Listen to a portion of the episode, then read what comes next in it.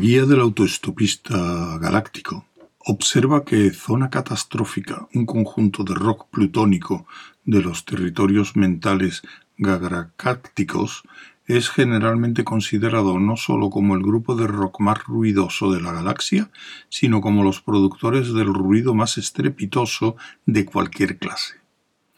Los habituales de conciertos estiman que el sonido más compensado se escucha en el interior de grandes búnkers de cemento a unos 17 kilómetros del escenario, mientras que los propios músicos tocan los instrumentos por control remoto desde una astronave con buenos dispositivos de aislamiento en órbita permanente en torno al planeta o con mayor frecuencia alrededor de otro planeta diferente. En conjunto, las canciones son muy simples y la mayoría sigue el tema familiar de un ser muchacho conoce a una ser muchacha bajo la luna plateada que luego explota por ninguna razón convenientemente explicada. Muchos mundos han prohibido terminantemente sus actuaciones, algunas veces por razones artísticas, pero normalmente debido a que el sistema de amplificación de sonido del grupo infringe los tratados locales de limitación de armas estratégicas. Sin embargo, eso no ha mermado sus ganancias provenientes de ampliar los límites de la hipermatemática pura, y recientemente se ha nombrado profesor de neomatemática en la Universidad de Massy Megalón a su principal investigador contable, en reconocimiento de sus teoría especial y Teoría General de la Declaración sobre la Renta de Zona Catastrófica, en las que demuestra que todo el entramado del continuo espacio-tiempo no es simplemente curvo, sino que en realidad está totalmente inclinado. Ford volvió tambaleante a la mesa donde Zafod, Arthur y Trillian estaban sentados esperando a que comenzara la diversión. Tengo que comer algo, dijo Ford. Hola, Ford, saludó Zafod. ¿Has hablado con el capitoste del ruido? Con Hot Black. Puede decirse que he hablado con él, sí. ¿Y qué ha dicho? Pues no mucho en realidad. Está... Mm, sí. Está pasando un año muerto por razones de impuestos. Tengo que sentarme. Se sentó. Se acercó el camarero. ¿Quieren ver la carta? les preguntó, o desean el plato del día. ¿Eh? dijo Ford. ¿Eh? Dijo Arthur. «¿Eh?» dijo Trillian. Excelente, dijo Zafod. Queremos carne. En una habitación pequeña de una de las salas del restaurante, un hombre alto, estilizado y delgaducho retiró una cortina y el olvido le miró a la cara. No era una cara bonita, tal vez porque el olvido la había mirado muchas veces. Para empezar era demasiado larga, de ojos escondidos y párpados pesados, mejillas hundidas, labios finos y largos que al abrirse dejaban ver unos dientes que parecían cristales de un ventanal recién pulido. Las manos que sostenían la cortina eran largas y delgadas, además estaban frías. Caían suavemente entre los pliegues de la cortina y daban la impresión de que si su dueño no las vigilaba como un halcón, se escabullirían por voluntad propia y cometerían algún desaguisado en un rincón dejó caer la cortina y la terrible luz que había jugado con sus rasgos se fue a jugar a otra parte más saludable. Merodeó por el pequeño cuarto como una mantis que contemplara una víctima al atardecer y terminó sentándose en una silla desvencijada junto a una mesa de caballete donde hojeó unas páginas de chistes. Sonó un timbre. Dejó a un lado el pequeño montón de papeles y se puso de pie pasó flojamente la mano por varias lentejuelas multicolores entre el millón del que estaba festoneada su chaqueta y se dirigió a la puerta. Las luces del restaurante se debilitaron. La orquesta aceleró el ritmo. Un solo foco horadaba las sombras de la escalera que conducía al centro del escenario. Una figura de colores brillantes subió a salto los escalones irrumpió en el escenario, sufrió un ligero tropezón al llegar al micrófono, que se paró del pie con un gesto de su mano larga y fina, para luego hacer reverencias a diestra y siniestra, agradeciendo los aplausos del público y mostrando su ventanal. Saludó con la mano a los amigos que tenía entre el público, aunque entonces no hubiera ninguno, y esperó a que se disipara la ovación. Alzó la mano y exhibió una sonrisa que no se alargaba simplemente de oreja a oreja, sino que en cierto modo parecía extenderse más allá de los confines de su rostro. Gracias, señoras y caballeros, gritó. Muchas gracias, muchísimas gracias. Los miró haciendo guiños. Señoras y caballeros, dijo. Como sabemos, el mundo existe desde hace 170 mil millones de billones de años y terminará dentro de una media hora. De modo que bienvenidos sean ustedes a Milliways, el restaurante del fin del mundo. Con un gesto conjuró hábilmente otra ovación espontánea. Con otro gesto la cortó. Esta noche soy su anfitrión, prosiguió. Me llamo Max Quordleplin. Todo el mundo lo sabía. Su actuación era famosa en toda la galaxia conocida, pero lo dijo por la nueva ovación que produjo, y que él declinó con un gesto y una sonrisa. Y acabo de venir directamente del mismísimo extremo del tiempo, donde presentaba un espectáculo en el bar de hamburguesas de la gran explosión, donde les puedo asegurar, señoras y caballeros, que pasamos una velada muy emocionante. Y ahora estaré con ustedes en esta ocasión histórica, el fin del mundo. Otro estallido de aplausos se acalló rápidamente cuando las luces se apagaron del todo. En cada mesa se encendieron velas de manera espontánea, produciendo un leve murmullo entre todos los comensales y envolviéndolos en mil luces oscilantes y diminutas, y en un millón de sombras íntimas. Una oleada de emoción recorrió el restaurante a oscuras cuando, con suma lentitud, la amplia bóveda dorada del techo empezó a apagarse, a oscurecerse, a desaparecer. Al proseguir, Max bajó el tono de voz. De manera, señoras y caballeros, susurró, que las velas están encendidas, la orquesta toca suavemente y la bóveda protectora que tenemos sobre nuestras cabezas empieza a hacerse transparente, revelando un cielo oscuro y sombrío lleno de la antigua luz de estrellas lívidas e inflamadas. Y me imagino que pasaremos un fabuloso apocalipsis vespertino. Hasta la suave música de la orquesta dejó de oírse cuando la conmoción y el aturdimiento cayeron sobre los que no habían visto aquella perspectiva. Sobre ellos se derramó una luz monstruosa y espeluznante, una luz horrible, una luz hirviente y pestilente, una luz que afearía al infierno. El universo llegaba a su fin. Durante unos segundos interminables, el restaurante giró silenciosamente en el vacío atroz. Luego, Max volvió a hablar. Todos aquellos que alguna vez esperaron ver la luz del final del túnel, ahí la tienen. La orquesta empezó a tocar de nuevo. Gracias, señoras y caballeros, gritó Max. Dentro de un momento volveré a estar con ustedes. Mientras, les dejo en las hábiles manos de Mr. Reg Abrogar y su combo cataclísmico. Señoras y caballeros, un gran aplauso para Reg y los muchachos.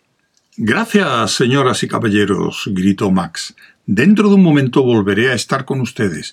Mientras, les dejo en las hábiles manos de Mr. Reg Abrogar y el combo cataclísmico. Señoras y caballeros, un gran aplauso para Reg y los muchachos. Continuaba la ominosa agitación de los cielos. Con ánimo incierto, el público empezó a aplaudir y al cabo de un momento las conversaciones se reanudaron con normalidad. Max inició su ronda por las mesas, contando chistes, soltando gritos y carcajadas, ganándose la vida. Un animal enorme se acercó a la mesa de Zaphod Bibelbrox, un cuadrúpedo gordo y carnoso de la especie bovina, con grandes ojos acuosos, cuernos pequeños y lo que casi podía ser una sonrisa agradecida en los morros. Buenas noches, dijo con voz profunda, sentándose pesadamente sobre la grupa. Soy el plato fuerte del plato del día. ¿Puedo llamar su atención sobre alguna parte de mi cuerpo? Mugió y gorjeó un poco. Movió los cuartos traseros para colocarse en una postura más cómoda y les miró pacíficamente. Arthur y Lillian recibieron su mirada con asombro y estupefacción. Ford Prefect alzó los hombros, resignado. Zaphod Bibelbrox clavó los ojos en la vaca con hambre canina. ¿Algo del cuarto delantero, tal vez? sugirió el animal. ¿Dorado a fuego lento con salsa de vino blanco? Mm, ¿De tu cuarto delantero? dijo Arthur, con un murmullo aterrorizado. Naturalmente, señor, de mi cuarto delantero, contestó la vaca con un mugido de contento. No puedo ofrecer el de nadie más. Zafod se puso en pie de un salto y empezó a examinar con la mano el cuarto delantero del animal. O de la cadera, que está muy bien, murmuró el cuadrúpedo. Me he estado entrenando y comiendo mucho grano, así que ahí tengo mucha carne. Soltó un gruñido suave gorjeó de nuevo y empezó a rumiar. Volvió a tragar el bolo alimenticio. O quizá un estofado, añadió. ¿Quieres decir que este animal quiere de verdad que nos lo comamos? musitó Trillian a Ford. ¿Yo? dijo Ford, mirándola con ojos vidriosos. Yo no quiero decir nada. Esto es realmente horrible, exclamó Arthur es lo más repugnante que he oído jamás. ¿Cuál es el problema, terráqueo? Preguntó Zafod, que ahora trasladaba su atención a las enormes caderas de la vaca. Que me niego a comer un animal que se pone delante de mí y me invita a hacerlo. Es cruel. Es mejor que comer un animal que no quiere que lo coman, apostilló Zafod. No se trata de eso, protestó Arthur. Luego lo pensó un momento y agregó De acuerdo, tal vez se trata de eso, pero no me importa. No voy a pensar en eso ahora, solo... Mm, el universo rugió en su agonía final. Creo que solo tomaré una ensalada. ¿Puedo sugerirle que considere mi hígado? preguntó la vaca. Ya debe de estar muy tierno y muy rico. Me he estado alimentando durante meses. Una ensalada, dijo Arthur en tono enfático. ¿Una ensalada? repitió el cuadrúpelo, mirando a Arthur con desaprobación. ¿Vas a decirme que no debería tomar una ensalada? inquirió Arthur. Pues conozco muchos vegetales que se manifiestan muy claramente respecto a ese punto, respondió el animal. Por eso es por lo que al fin se decidió cortar por lo sano todo este problema complicado y alimentar a un animal que quisiera que se lo comieran y fuera capaz de decirlo con toda claridad. Y aquí estoy yo. Logró realizar una leve reverencia. Un vaso de agua, por favor, pidió Arthur. Mira, dijo Zafoz, nosotros queremos comer, no atracarnos de discusiones. Cuatro filetes poco hechos y deprisa no hemos comido en 576 mil millones de años. La vaca se incorporó con dificultad. Emitió un gorjeo suave. Una elección muy acertada, señor, si me permite decirlo. Bueno, voy a pegarme un tiro enseguida. Se volvió y guiñó amistosamente un ojo a Arthur. No se preocupe, señor, le dijo. Seré muy humano y sin prisas se dirigió contoneándose a la cocina. Unos minutos después llegó el camarero con cuatro filetes enormes y humeantes. Zafod y Ford se lanzaron como lobos sobre ellos sin dudar un segundo. Trillian esperó un poco, se encogió de hombros y se dedicó al suyo. Arthur miró su plato sintiendo ligeras náuseas. Oye, Terráqueo, le dijo Zafod con una sonrisa maliciosa en la cara que no estaba atiborrada de comida. ¿Qué es lo que te pasa? La orquesta siguió tocando. En todo el restaurante la gente y las cosas descansaban y charlaban. El ambiente estaba lleno de conversaciones sobre esto y aquello y de una mezcla de olores de plantas exóticas, de comidas extravagantes y de vinos engañosos. A lo largo de un infinito número de kilómetros en todas direcciones, el cataclismo universal llegaba a un prodigioso punto culminante. Max consultó su reloj y volvió al escenario con gesto ceremonioso. Y ahora, señoras y señores, dijo, rebosante de alegría, ¿están pasándolo todo el mundo maravillosamente bien por última vez? Sí, gritó la clase de gente que suele gritar sí cuando los artistas de variedades le preguntan si lo pasan bien. Maravilloso, dijo Max con entusiasmo, absolutamente maravilloso y mientras las tormentas fotónicas se congregan en masas turbulentas en torno a nosotros, preparándose para desgarrar el último de los soles rojos y ardientes. Sé que todos ustedes descansarán en sus asientos y disfrutarán conmigo de lo que estoy seguro que será para todos una experiencia definitiva y enormemente emocionante. Hizo una pausa. Lanzó al público una mirada centelleante. Créanme, señoras y caballeros, continuó, no tiene nada de penúltima. Hizo otra pausa. Esta noche su cronometraje era inmaculado.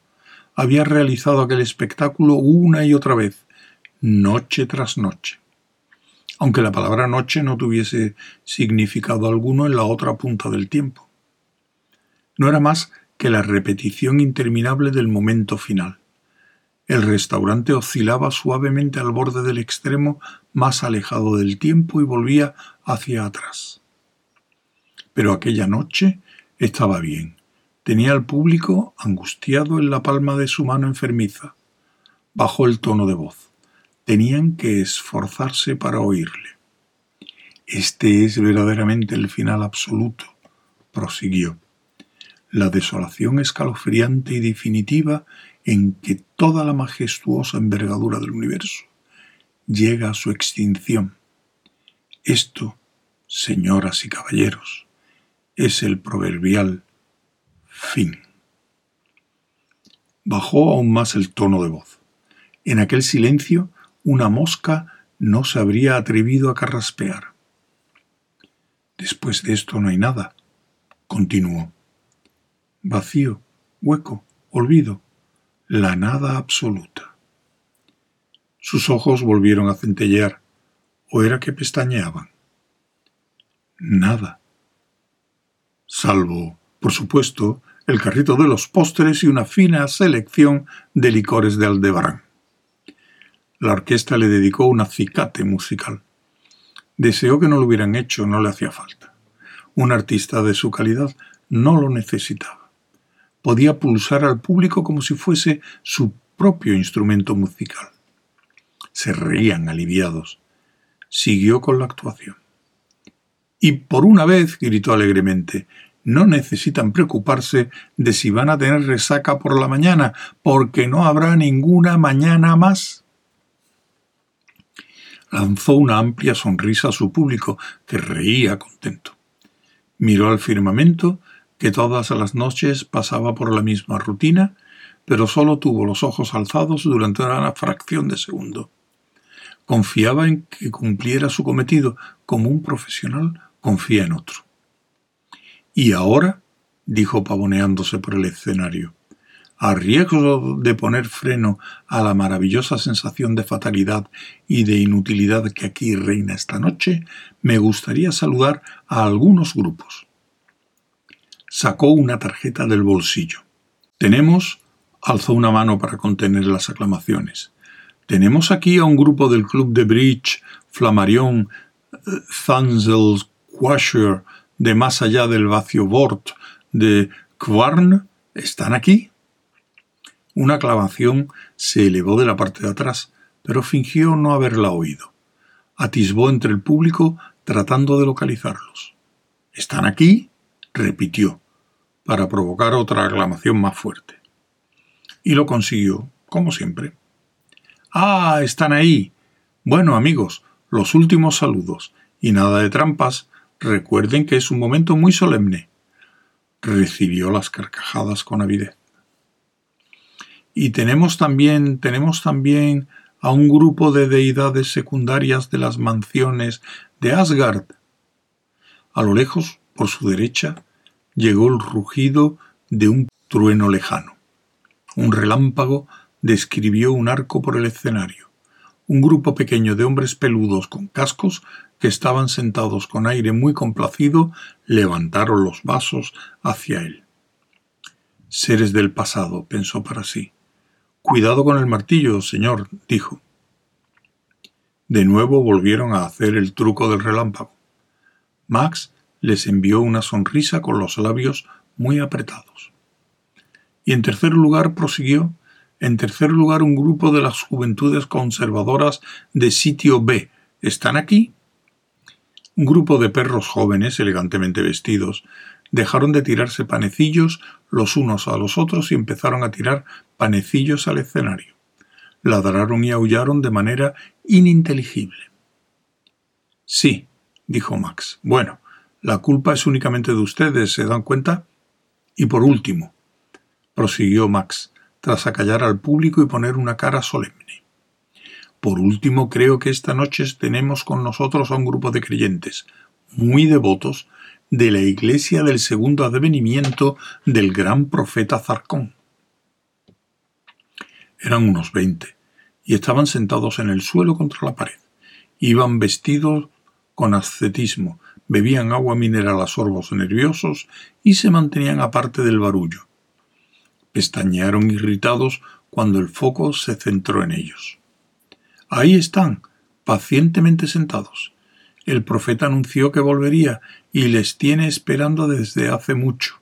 Así que esperemos que se deprisa, amigos, porque solo le quedan ocho minutos. El grupo de los fieles de Zarcón permaneció rígido negándose a sufrir los embates de la marea de carcajadas crueles que se cernía sobre ellos. Max contuvo a su público. No, amigos, hablemos en serio, hablemos en serio. Aquí no se pretende ofender a nadie. No, sé que no deberíamos tomar a broma unas creencias firmemente arraigadas, de maneras que un gran aplauso, por favor, para el gran profeta Zarcón. El público aplaudió con respeto.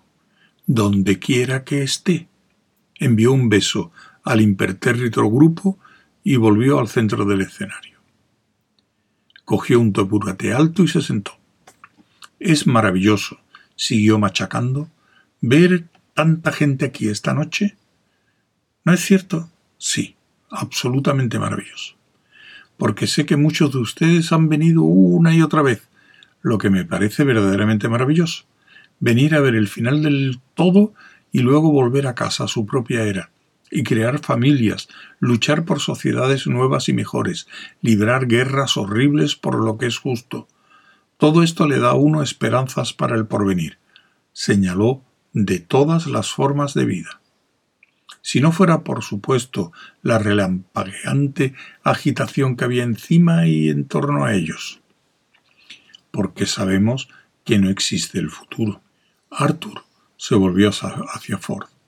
Aún no le entraba aquel sitio en la cabeza. Oye, dijo, si el universo está a punto de acabar, ¿no desapareceremos nosotros con él?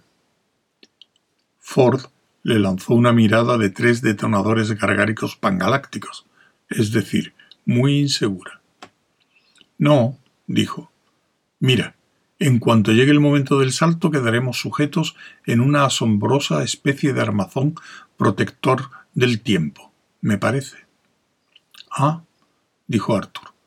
Volvió la atención al tazón de sopa que logró que le trajera el camarero en lugar del filete. Mira, dijo Ford, te lo explicaré. Cogió una servilleta de la mesa y manipuló torpemente con ella. Mira, repitió. Imagínate que esta servilleta, ¿eh?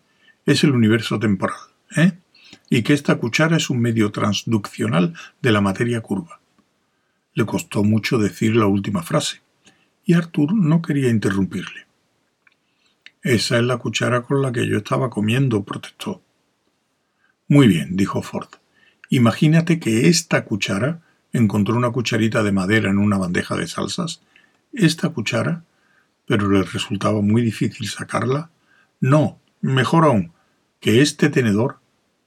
Eh, ¿quieres dejar mi tenedor? saltó Zafod. De acuerdo, dijo Ford. Muy bien, muy bien. ¿Por qué no suponemos ¿por qué no suponemos que esta copa de vino es un universo temporal? ¿Cuál?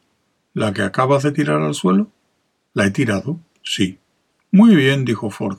Olvídalo. Es decir, o sea, mira, ¿tú sabes, sabes cómo surgió realmente el universo por pura casualidad? Me parece que no, dijo Arthur, que deseó no haberse embarcado nunca en nada de aquello. Muy bien, dijo Ford. Imagínate lo siguiente. Bien, tienes una bañera, una bañera grande y redonda, es de ébano. ¿Y de dónde la he sacado? dijo Arthur. Los bogones destruyeron Harrods. No importa. Eso dices siempre. Escucha. Muy bien. Tienes esa bañera, ¿ves? Imagínate que la tienes. Es de ébano y de forma cónica. ¿Cónica? Dijo Arthur. ¿Qué clase de ch? dijo Ford. Es cónica. Así que mira, lo que hace es llenarla de arena fina y blanca, ¿vale? O de azúcar. Arena blanca y fina y o azúcar. Cualquiera de las dos cosas. No importa. Azúcar está bien. Y cuando esté llena, quitas el tapón. ¿Me estás escuchando? Te escucho. Quitas el tapón y todo se va por el desagüe haciendo remolinos, ¿comprendes? Comprendo. No lo comprendes. No entiendes nada en absoluto. Todavía no he llegado al truco. ¿Quieres saber cuál es el truco? Dime el truco. Ford pensó un momento, tratando de recordar cuál era el truco. El truco es el siguiente, anunció. Lo filmas todo. Buen truco. Ese no es el truco. El truco es este. Ahora recuerdo que este es el truco. El truco consiste en que luego rebobinas la película en el proyector al revés. ¿Al revés? Sí, el verdadero truco consiste en rebobinarla al revés. Luego te sientas a verla, y parece que todo surge en espiral del desagüe y llena el baño, ¿entiendes? ¿Y así es como empezó el universo? inquirió Arthur. No, dijo Ford, pero es una buena forma de descansar. Buscó su copa de vino. ¿Dónde está mi copa de vino? preguntó. En el suelo. Ah.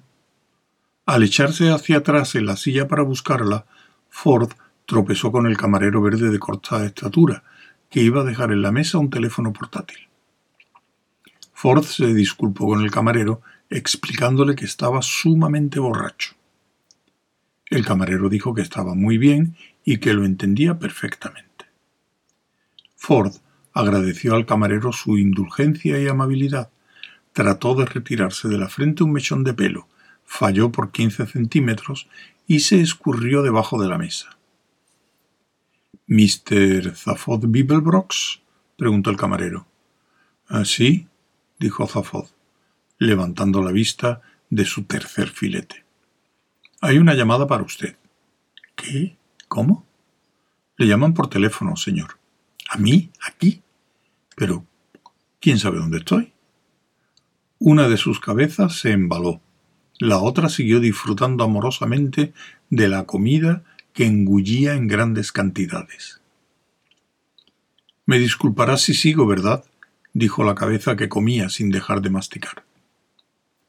Andaba persiguiéndole tanta gente que había perdido la cuenta. No debería haber hecho una entrada tan llamativa. ¿Y por qué no, demonio? pensó. ¿Cómo sabes que te estás divirtiendo si no hay nadie que vea lo bien que lo pasas? A lo mejor le ha dado el soplo de alguien de aquí a la policía galáctica, sugirió Trillian. Todo el mundo te vio entrar. ¿Quieres decir que me quieren detener por teléfono? dijo Zafoz. Puede ser. Cuando estoy acorralado soy un tipo muy peligroso. Sí, dijo una voz desde debajo de la mesa. Te deshaces en pedazos tan deprisa que la gente resulta herida por la metralla. Oye, ¿es que hoy es el día del juicio? saltó Zafoz. ¿También vamos a presenciar el juicio final? preguntó Arthur, nervioso. Yo no tengo prisa, murmuró Zafoz. Muy bien. ¿Quién es el tío que está al teléfono? Dio una patada a Ford y le dijo Levanta de ahí, chaval, puedo necesitarte. Yo no conozco personalmente al caballero de metal en cuestión, señor, dijo el camarero. ¿De metal? Sí, señor. He dicho que no conozco personalmente al caballero de metal en cuestión. Muy bien, sigue. Pero tengo noticia de que ha estado esperando su regreso durante un número considerable de radenios. Parece que usted le dejó aquí con cierta precipitación. ¿Que le dejé aquí? exclamó Zafod. ¿Te encuentras bien? Si acabamos de llegar. Desde luego, señor, insistió tercamente el camarero. Pero antes de llegar, señor, tengo entendido que usted se marchó de aquí. Zafod lo pensó con un cerebro y luego con el otro. ¿Estás diciendo, preguntó, que antes de que llegáramos aquí nos marchamos de este lugar? Esta noche va a ser larga, pensó el camarero. Exactamente, señor. Paga un psicoanalista con el dinero para emergencias, muchacho, le aconsejó Zafod. No, espere un momento, dijo Ford, emergiendo de nuevo al nivel de la mesa. ¿Dónde es exactamente aquí? Para ser absolutamente preciso, señor, es el mundo ranestelar B. Pero si acabamos de marcharnos de allí, protestó Zafod. Nos fuimos de allí y vinimos al restaurante del fin del mundo. Sí, señor, dijo el camarero, sintiendo que ya se encontraba en la recta final y que iba bien. El uno se construyó sobre las ruinas del otro. Ah. exclamó animadamente Arthur. Quiere decir que hemos viajado en el tiempo, pero no en el espacio. Escucha, mono semievolucionado, le cortó Zafod. ¿Por qué no haces el favor de subirte a un árbol? Arthur montó en cólera. Ve a golpearte las cabezas unas contra otras, cuatro ojos, recomendó Zafod. No, no, dijo el camarero a Zafod. Su mono lo ha entendido bien, señor. Arthur tartamudeó furioso y no dijo nada coherente ni a derechas dieron ustedes un salto hacia adelante de, según mis cálculos, de 576 mil millones de años sin moverse del mismo sitio, explicó el camarero. Sonrió. Tenía la sensación maravillosa de haber ganado en contra de lo que parecía una desventaja insuperable. Eso es, exclamó Zafod. Ya lo entiendo. Dije al ordenador que nos llevara a comer al sitio más cercano, y eso es precisamente lo que hizo. Si quitamos o ponemos 576 mil millones de años, o los que sean, nunca nos hemos movido. Muy hábil. Todos convinieron en que era muy hábil. ¿Pero quién es el tío que está al teléfono? preguntó Zafod. ¿Qué le pasó a Marvin? preguntó Trillian. Zafod se llevó las manos a la cabeza. El androide paranoide lo dejé abatido en Ranestelar B. ¿Cuándo fue eso? Pues supongo que hace 576 mil millones de años, dijo Zafod. Oye, mm, pásame el aparato, jefe de bandejas. Las cejas del pequeño camarero vagaron confundidas por su frente. ¿Cómo dice, señor? preguntó. El teléfono, camarero, dijo Zafod, arrancándoselo de las manos.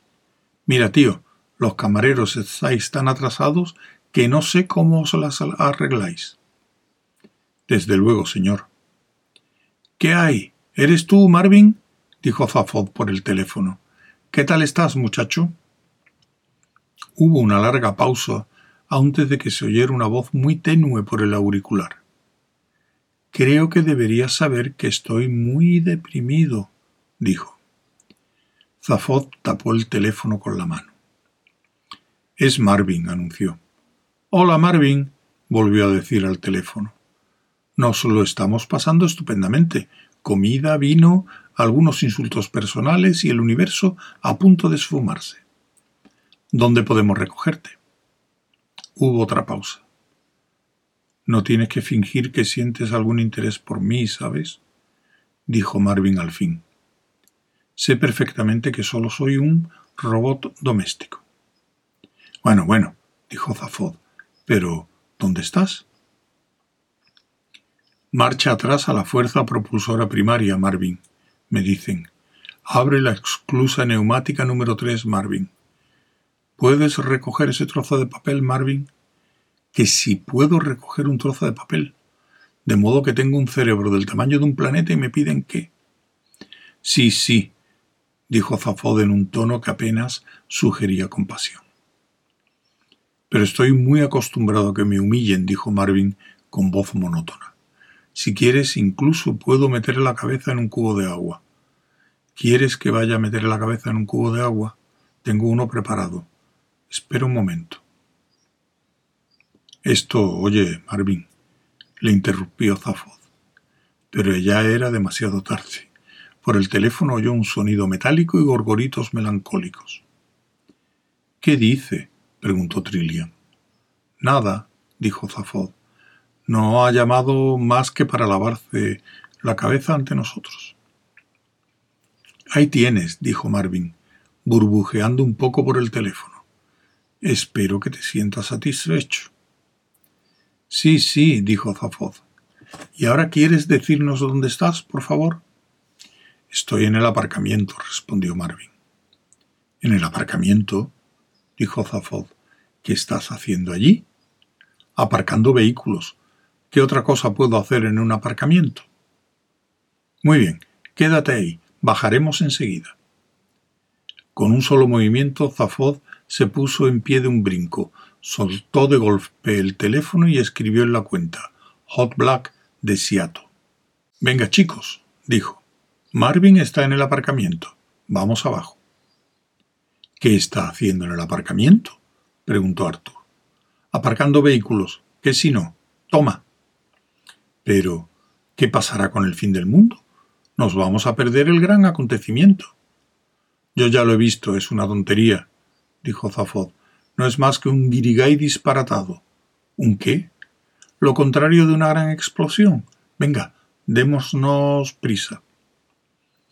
Pocos comensales le prestaron atención cuando se abrieron paso hacia la salida del restaurante. Tenían los ojos fijos en el horror del cielo. Es un efecto interesante de observar, decía Max.